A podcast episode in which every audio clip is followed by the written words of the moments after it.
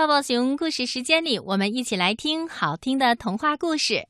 下面我要给小朋友讲的童话故事是著名的儿童文学作家张灵儿老师为小朋友们写的小象的童话故事。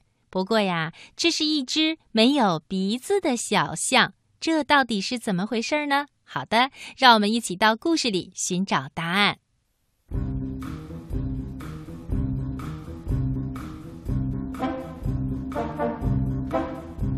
太阳要下山了，大象带着小象悠闲地迈着大步开始往家走。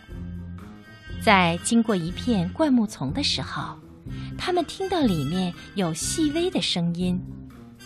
大象停下脚步看看小象，小象显然也听到了声音，它歪着头问妈妈：“谁在里面呀？”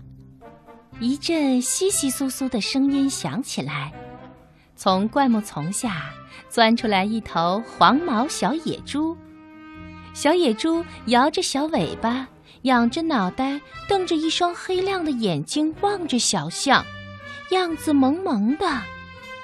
小象一下子喜欢上了小野猪，它不认识小野猪，走过去伸出鼻子就把小野猪卷了起来。妈妈，看，大象也觉得小野猪很可爱。大象妈妈笑眯眯地问：“你的妈妈去哪儿啦？”小野猪没有说话，只是摇摇头。妈妈，它太小了，听不懂我们说话。嗯，或许是吧。我们陪它等等它的爸爸妈妈吧。大象妈妈不忍心把小野猪丢下。太阳完全隐没了，月亮升上了天空。小野猪的妈妈没有在大象和小象期待的目光中出现。小象的肚子咕噜的叫了一声：“妈妈，我饿了。”小象贴着大象的身子说。唉，粗心的妈妈。大象低低地说了一句，伸出鼻子接过小野猪，轻轻一甩，小野猪就趴到了大象的背上。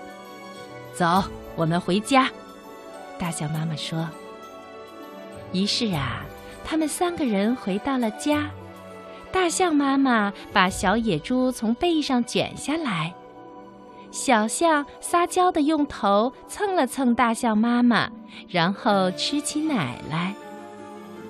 小野猪看到小象吃奶，流着口水也凑过来，羞答答的碰了碰大象妈妈的腿。饿了就一起吃吧，大象妈妈温和的说。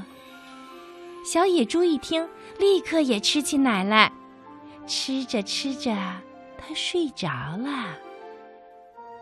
随后的几天里，大象妈妈天天领着小象，背着小野猪来到那片灌木丛。可是，小野猪的妈妈始终没有来找它。大象妈妈心想：“唉，也许小野猪的妈妈遇到了意外，把儿子藏在这里的吧。”渐渐的。小野猪习惯了大象给它洗澡，习惯了吃着大象妈妈的奶睡觉，也习惯了和小象一起长大。